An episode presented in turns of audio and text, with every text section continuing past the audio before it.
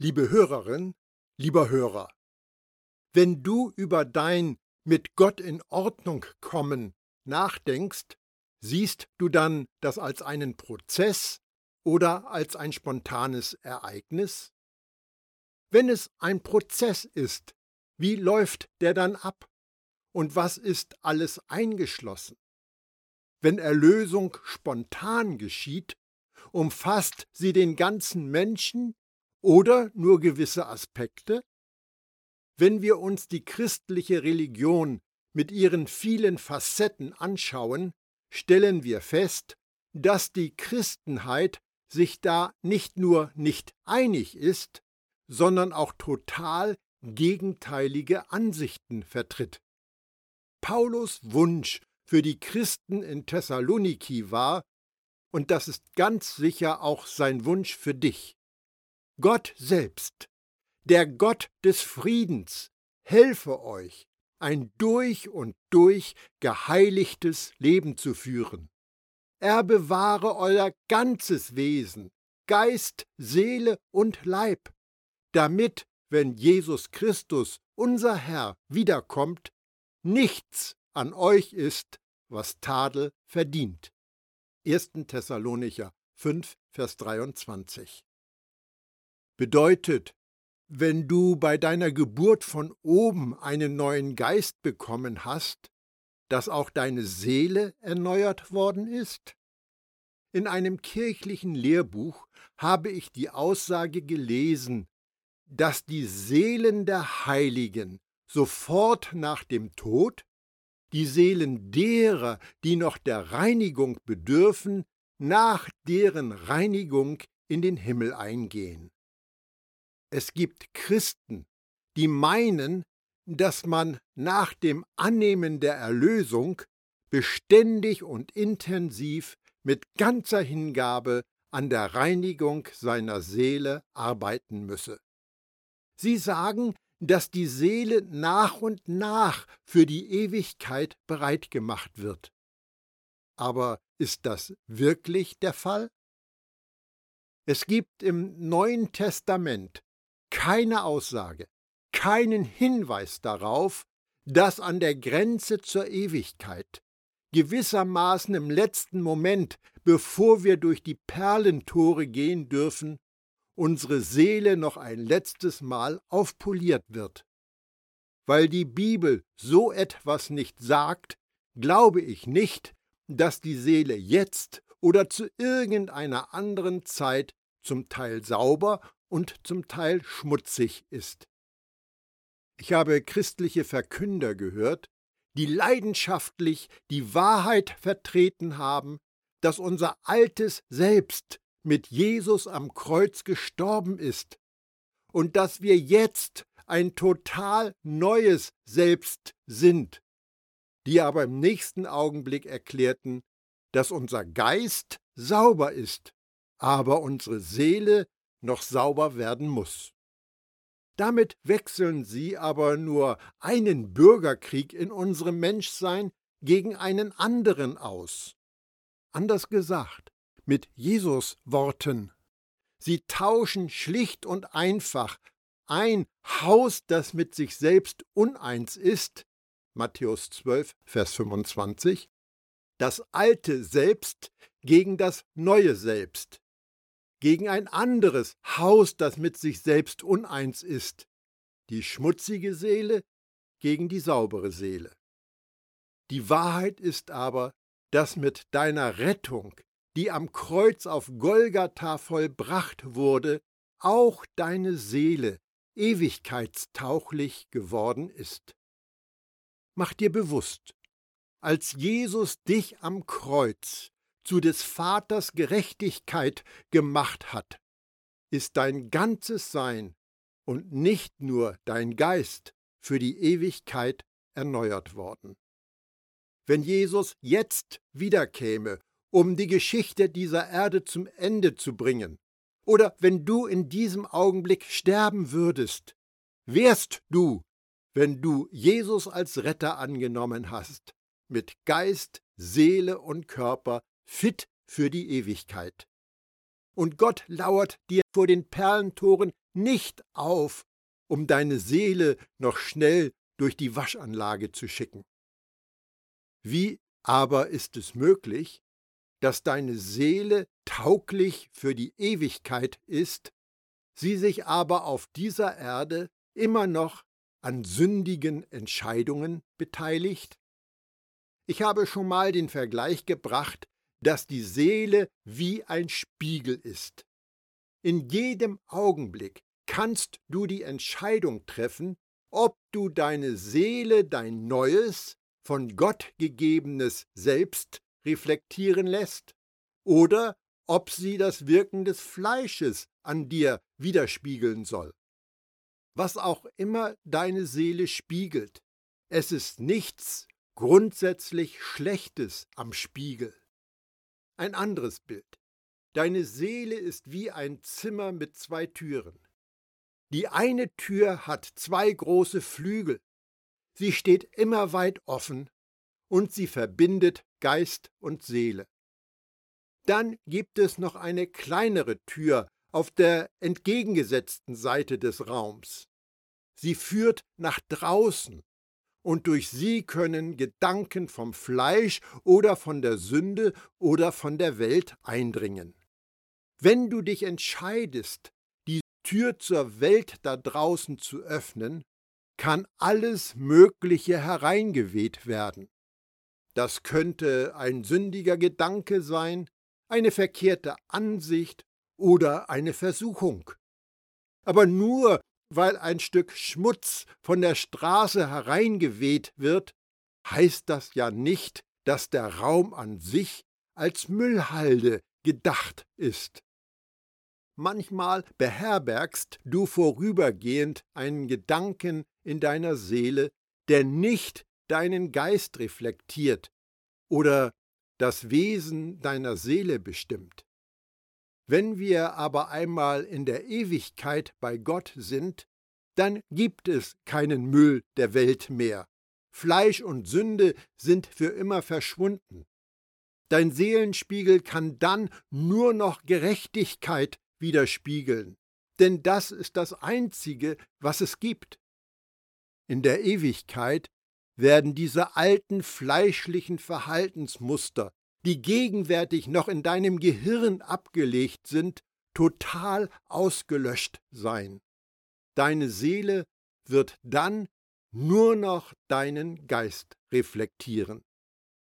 Deine Seele ist ein Experimentierer. Du kannst in deiner Seele alles ausprobieren, aber es gibt nichts grundsätzlich Schlechtes an der Seele. Deine Seele kann alles Mögliche durchleben, denn sie hat keine geistige Natur. Und derweil die Erfahrungen deiner Seele hier auf der Erde durchaus besser werden können, weil du die Freude erfährst, die es bereitet, wenn du dein wahres Selbst widerspiegelst, wird deine Seele selbst nicht besser. Stattdessen erfüllt sie nur mehr und mehr den ihr zugedachten Zweck, indem sie wahrere Erfahrungen macht. Es ist eine absolut falsche Vorstellung, dass du diese Erde mit einer 67 Prozent reinen Seele verlässt, die dann vor dem Beginn der Ewigkeit noch eine Schlussreinigung braucht. So etwas wird nirgendwo in der Bibel ausgesagt. Und darum ist es verkehrt, wenn wir die Seele als schmutzig oder sündig ansehen. Der Spiegel ist nicht das Problem. Was der Spiegel reflektiert, kann ein Problem sein. In den sozialen Medien gibt es die sogenannten Influencer. Das sind Leute, die andere beeinflussen sollen, bestimmte Dinge zu kaufen. Sie werben für etwas, ohne dass es als Werbung wahrgenommen werden soll. So etwas gibt es auch im religiösen Bereich. Die Influencer, bekannt als Sünde und Fleisch, sind schmutzig und sündig. Aber du bist es nicht. Selbst ist für Jesus Nachfolger kein schmutziges Wort und Seele auch nicht. Wenn Gott in der Bibel sagt, dass du heilig, gerecht und tadellos bist, dann spricht er nicht von einem geistigen Abteil von dir, sondern er meint dich als etwas Ganzes. Was können wir davon mitnehmen? Es gibt nichts Unrechtes an dem, der, der, die du bist. Gott akzeptiert nicht nur einen Teil von dir. Dein Geist ist etwas Einzigartiges und für Gott annehmbar. Deine Seele ist etwas Einzigartiges und für Gott annehmbar. Und selbst dein Körper ist etwas Einzigartiges und für Gott annehmbar. Du wirst fast immer jemand finden, der an dir etwas auszusetzen hat. Aber bei Gott brauchst du dir darüber keine Sorgen zu machen. Du darfst du selbst sein. Er gibt dir tatsächlich die Freiheit, du selbst zu sein und schließt jeden Teil von dir in seine Arme. Wenn nun deine Seele nicht schmutzig oder sündig ist, was hat es dann mit der Erneuerung des Sinnes auf sich? Sagt das nicht aus, dass deine Seele, die ja deine Denkweise und dein Gemüt beherbergt, irgendwie besudelt ist und einer Generalüberholung bedarf? Immerhin schreibt Paulus doch den Christen in Rom, Deshalb orientiert euch nicht am Verhalten und an den Gewohnheiten dieser Welt, sondern lasst euch von Gott durch Veränderung eurer Denkweise in neue Menschen verwandeln. Dann werdet ihr wissen, was Gott von euch will. Es ist das, was gut ist und ihn freut und seinem Willen vollkommen entspricht. Römer 12, Vers 2. Du lernst ständig, du reifst in deinem Verständnis. Deine Denkweise, deine Sinne werden sich mit Sicherheit verändern. Aber die Tatsache, dass du nicht alles weißt und dass es noch so viel gibt, was du lernen kannst und ganz gewiss auch wieder verlernen musst, bedeutet doch nicht, dass deine Seele von Haus aus schmutzig oder sündig ist. Selbst über Jesus wird ausgesagt. Jesus aber wuchs heran, und seine Weisheit nahm zu, und er fand Gefallen bei Gott und den Menschen. Lukas 2, Vers 52. Obwohl er Gottes Sohn war, hat er an dem, was er durchmachen musste, gelernt, was Gehorsam bedeutet. Hebräer 5, Vers 8. Jesus lernte und wuchs heran und das war keine Bedrohung für seine Gerechtigkeit. Genauso lernst du und wächst mit dem Ziel, dass wir alle die Einheit im Glauben und in der Erkenntnis des Sohnes Gottes erreichen, dass wir zu mündigen Christen heranreifen und in die ganze Fülle hineinwachsen, die Christus in sich trägt. Epheser 4, Vers 13. Die Tatsache, dass wir uns in einem Wachstumsprozess befinden, bedeutet ja nicht, dass wir am Montag weniger gerecht sind als am Dienstag. Wir werden in der Ewigkeit nicht aufhören zu lernen und zu wachsen, und das dann mit einem vollkommenen Auferstehungskörper, mit einem vollkommenen Geist und mit einer vollkommenen Seele. Wenn jetzt dein Geist und deine Seele zu 100 Prozent für Gott annehmbar sind, was ist dann mit deinem Körper? Ist dein Körper denn nicht sündig? Während eine Gruppe von frühen Irrlehrern in der Kirche, bekannt als Gnostiker, dieser Vorstellung mit ganzem Herzen zustimmen würden, sagt Gott genau das Gegensätzliche. Er richtet dir durch Paulus aus. Lasst keinen Teil eures Körpers zu einem Werkzeug für das Böse werden, um mit ihm zu sündigen. Stellt euch stattdessen ganz Gott zur Verfügung, denn es ist euch ein neues Leben geschenkt worden. Euer Körper soll ein Werkzeug zur Ehre Gottes sein, so dass ihr tut, was gerecht ist. Römer 6, Vers 13. Ich bitte euch nun, liebe Brüder und Schwestern, bei der Barmherzigkeit Gottes, bringt euren Leib dar als lebendiges, heiliges, Gott wohlgefälliges Opfer. Dies sei euer vernünftiger Gottesdienst. Römer 12, Vers 1. Während die Gnostiker im Wesentlichen ihre eigene Körperlichkeit als abstoßend empfanden oder sie in die Bedeutungslosigkeit verbannten, achtet Gott unseren Körper und lässt uns wissen, dass er für ihn ausgesondert ist. Habt ihr denn vergessen, dass euer Körper ein Tempel des Heiligen Geistes ist? Der Geist, den Gott euch gegeben hat, wohnt in euch, und ihr gehört euch nicht mehr selbst. 1. Korinther 6, Vers 19. Der Parasit, bekannt als Sünde, und die alten Verhaltensmuster, bekannt als Fleisch, können dich beeinflussen. Sie versuchen, dich dahin zu bringen, dass du mit deiner Seele und mit deinem Körper Sünde widerspiegelst und nicht das, was du wirklich bist.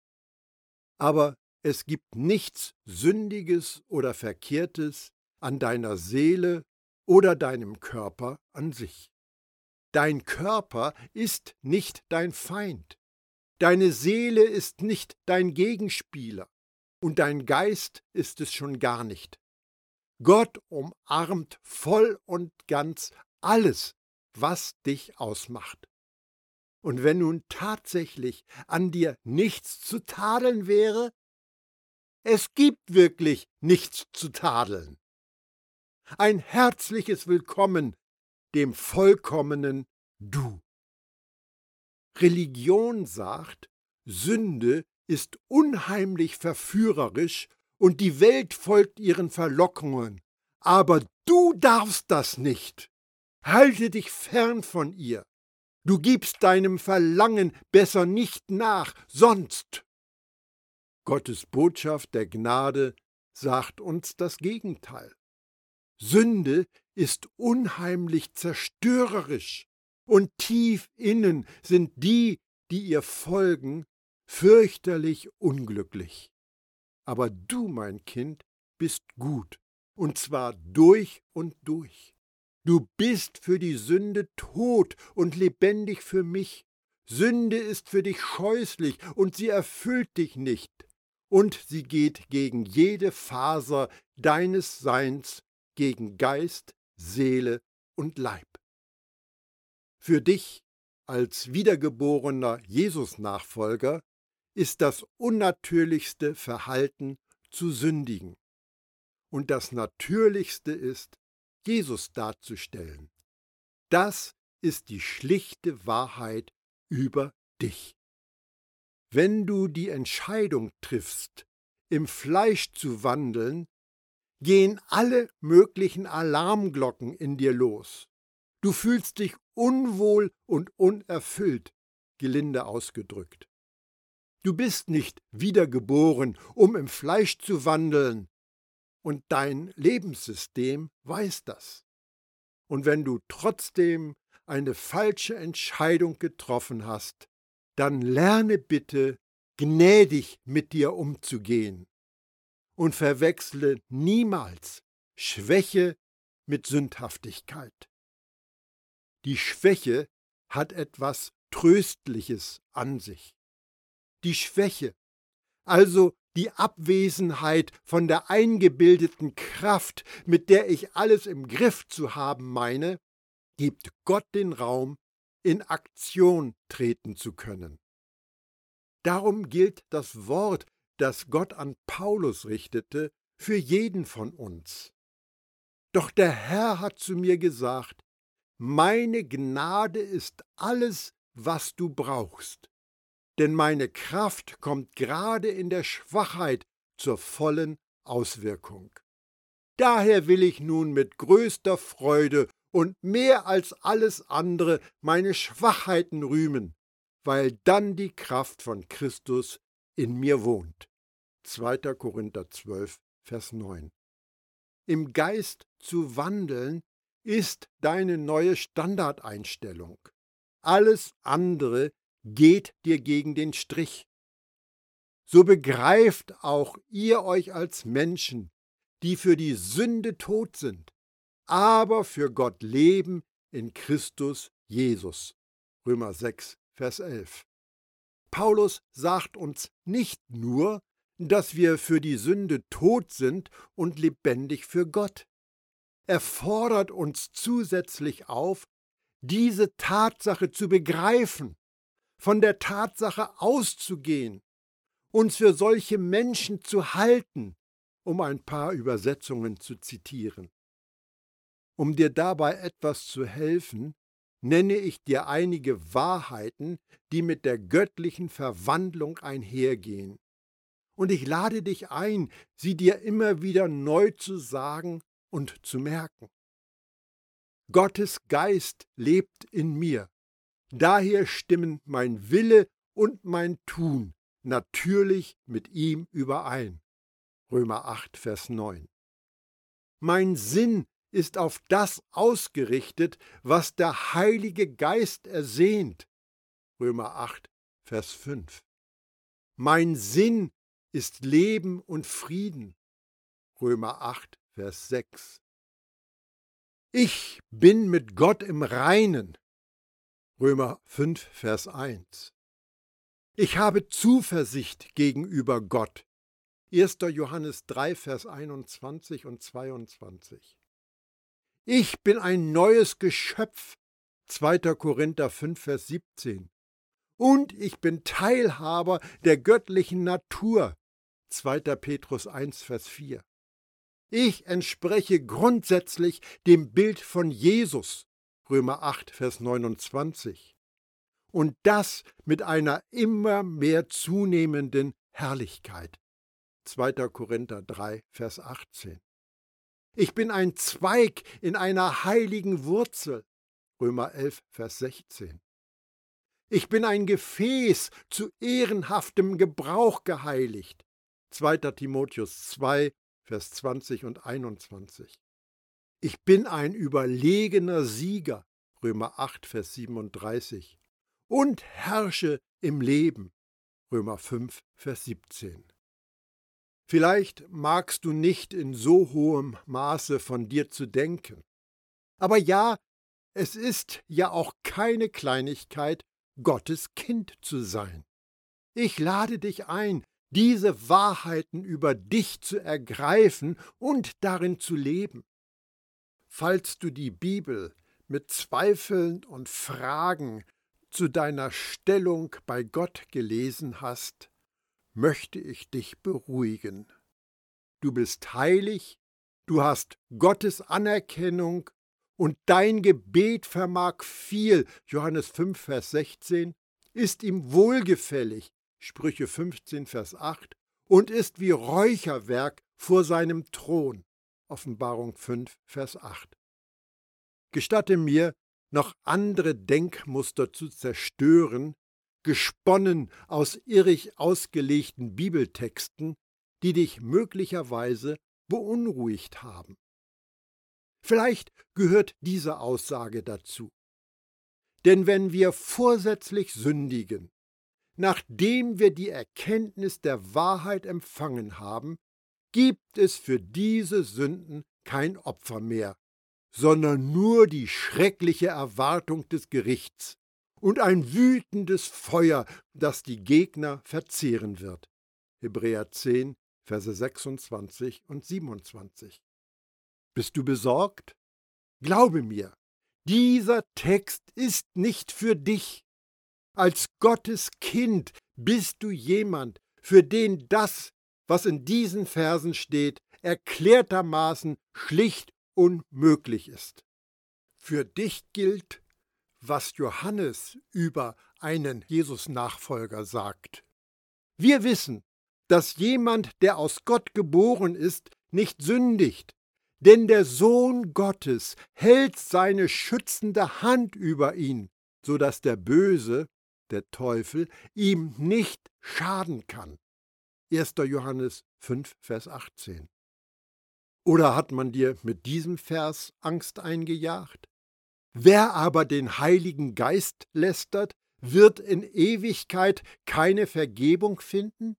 Mit dieser Sünde hat er ewige Schuld auf sich geladen? Markus 3, Vers 29.